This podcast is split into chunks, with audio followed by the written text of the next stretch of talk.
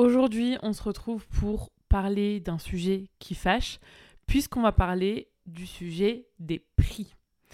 C'est un épisode que je vous invite, entrepreneurs, prestataires de services, créateurs, à partager au maximum pour sensibiliser vos audiences, vos prospects, vos clients. Parce qu'on va pas se mentir, c'est fatigant de se sentir obligé de justifier constamment ses tarifs. Moi, clairement, j'ai passé ce cap. Honnêtement, j'estime que mon taf, c'est juste de présenter mes offres et ce qu'elles incluent. Mais si les personnes considèrent que, entre guillemets, c'est trop cher, pour moi, c'est tout simplement tant pis pour elles et j'essaie même pas de les convaincre de quoi que ce soit. Mais j'avoue que ce qui me sort par les yeux en ce moment, c'est des réflexions que j'entends de la part de mes potes, que j'entends de la part de ma famille, sur des restos, des activités, des marques, bref, peu importe vraiment tout type de produits ou de services en mode c'est trop cher. Ah mais ils sont vraiment pas chier. Ah mais moi je peux avoir la même chose à ailleurs moins cher. Vous voyez vraiment toutes ces réflexions très faciles à faire d'un point de vue extérieur alors que toi tu sais en baignant dans l'entrepreneuriat, tout ce qui peut se cacher derrière un prix. Mais j'ai conscience que ces remarques, même si euh, elles me sortent par les yeux souvent, elles sont pas faites méchamment. Elles sont faites très souvent par ignorance. Et c'est justement cette raison qui m'a poussé à vous enregistrer cet épisode de podcast aujourd'hui. L'objectif, c'est d'informer, c'est d'éduquer, c'est de sensibiliser sur ce que c'est d'entreprendre en France parce qu'ici on n'est pas à Dubaï et que les choses sont un peu différentes. Première chose à savoir, c'est que un chiffre d'affaires n'est pas un salaire. La dernière fois, j'avais un enterrement de jeune fille et on a fait une séance photo avec une photographe et la photographe facturait, il me semble, 400 euh, euros la matinée. Et j'ai entendu une réflexion de la part d'une des filles en mode Ah bah ça va, 400 euros la matinée, tranquille, elle va pouvoir se passer un bon week-end comme si la photographe allait toucher l'intégralité de ce qu'elle a facturé en net.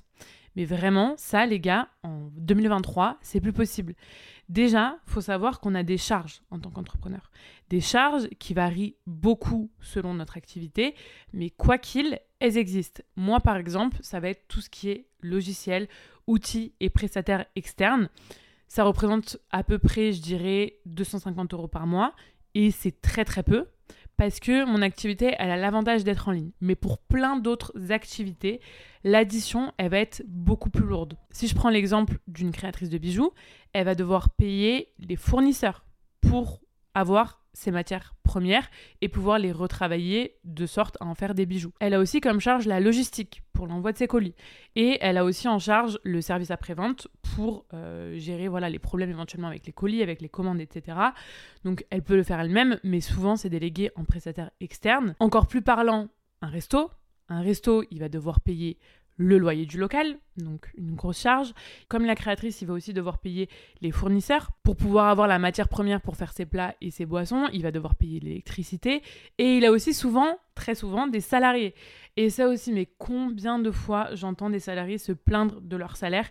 Et honnêtement, c'est compréhensible à 1000%. J'ai aussi été de ce côté de la barrière entre guillemets et il y a aussi des fois où c'est justifié. Je vais pas vous mentir, il y a des patrons qui sont des rats, c'est vrai. Mais la plupart du temps, sachez que les entrepreneurs, et j'en connais beaucoup qui ont des salariés, aimeraient pouvoir mieux payer leurs salariés, mais que c'est juste pas possible. Pourquoi? Parce que ça dépend des statuts, mais en moyenne, un salarié coûte le double de son salaire net à l'employeur. Concrètement, ça veut dire que entre les charges patronales et les charges salariales, quand un salarié reçoit, je sais pas moi, 2000 euros de salaire net, son employeur verse en réalité 4000 euros l'État. Bref, et donc en plus de toutes ces charges liées au fonctionnement de l'activité, au déroulement de l'activité, il y a encore l'État qui vient grassement se servir.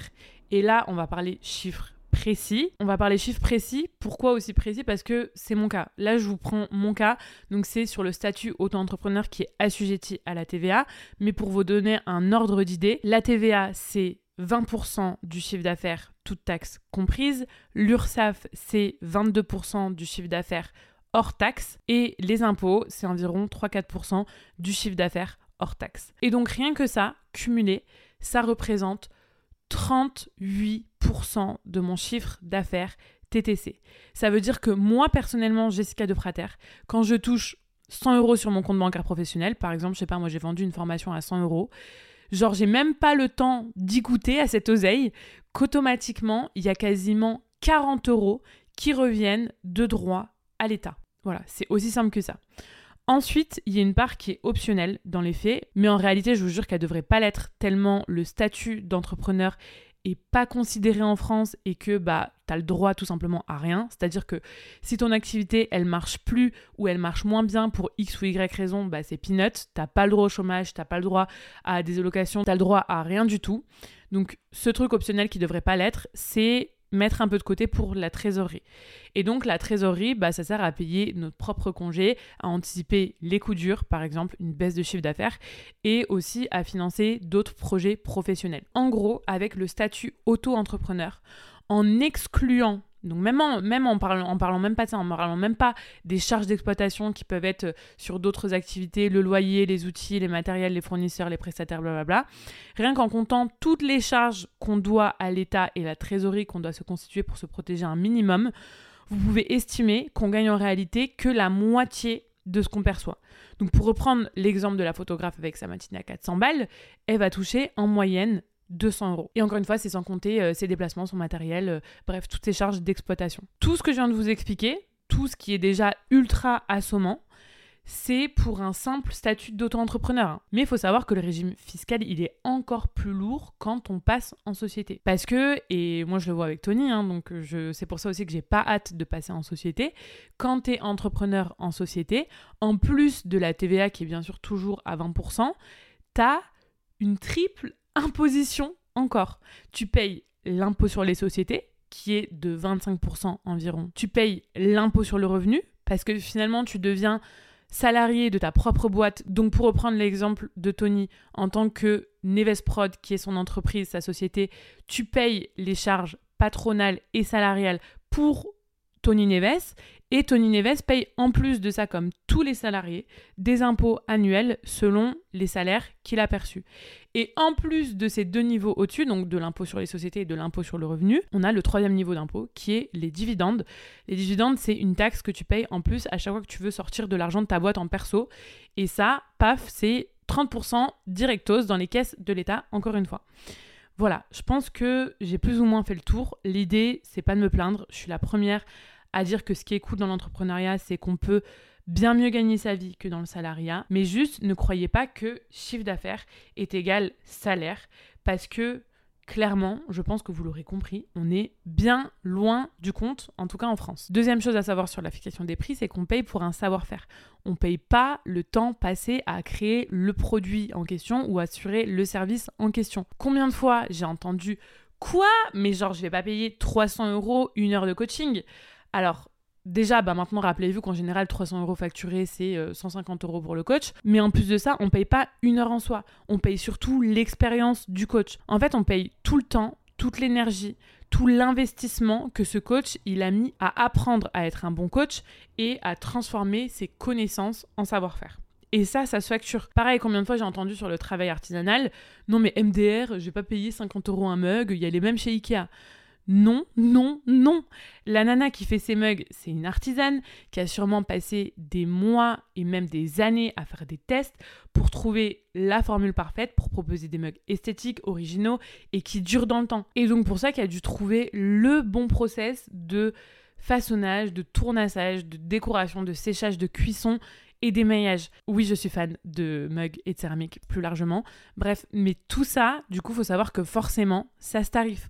Encore une fois, c'est pas le temps qu'on paye. Ce qu'on paye, c'est le résultat qu'on obtient grâce au savoir-faire d'une personne. Troisième chose à savoir sur les prix, sur euh, cette fameuse phrase qu'on a souvent à la bouche qui est c'est trop cher, c'est que tout est relatif. Ce qui est dommage avec la phrase c'est trop cher, c'est qu'en fait, dans la plupart des cas, c'est surtout une question de priorité. Et que ces priorités, elles sont dictées par nos croyances, par nos habitudes et par notre société. Par exemple, pour la plupart des gens, dépenser 300 euros chez Zara tous les mois, c'est absolument normal. Mais par contre, payer une psy 50 euros la séance, c'est absolument hors de prix. Alors qu'à quel moment nos SAP devraient être plus importantes que notre santé mentale? Pareil, pour la plupart des gens, acheter un iPhone 1200 balles, c'est absolument normal. Mais payer 500 euros pour un coaching sportif et alimentaire, c'est absolument hors de prix. Encore une fois, à quel moment notre téléphone devrait être plus important que notre santé physique? Vous voyez où je veux en venir? Tout est une question de point de vue, tout est une question de priorité et tout est absolument relatif. Voilà, j'espère que j'ai réussi à faire passer le message que je voulais faire passer avec cet épisode. Comment est-ce que je pourrais conclure? Première chose, la prochaine fois que vous serez tenté de juger un prix d'un professionnel, s'il vous plaît, repensez à cet épisode. Deuxième chose, dire c'est trop cher, c'est vraiment un jugement de valeur. Alors au lieu de ça, dites plutôt j'ai pas le budget, parce que ça c'est totalement compréhensible. Et troisième chose, si vous êtes entrepreneur, fixez pas vos prix trop bas. Fixez pas non plus des prix trop hauts si c'est pas justifié, mais juste trouvez le bon compromis. Vous devez vendre des offres à un bon rapport qualité-prix et qui sont satisfaisantes pour vos clients, mais vous devez aussi financièrement vous y retrouver et vous avez aussi le droit de très bien gagner votre vie. L'argent, c'est pas un gros mot. Et le mot bénéfice non plus. Vraiment, gardez ça en tête. J'espère que cet épisode vous aura plu. N'hésitez pas encore une fois à le partager. Je pense qu'il est d'utilité publique, vraiment. N'hésitez pas non plus à noter le podcast sur Spotify ou sur Apple Podcast. Ça me fait toujours trop plaisir de lire vos petites notes et vos petits commentaires. Et je vous dis à la semaine prochaine pour un nouvel épisode.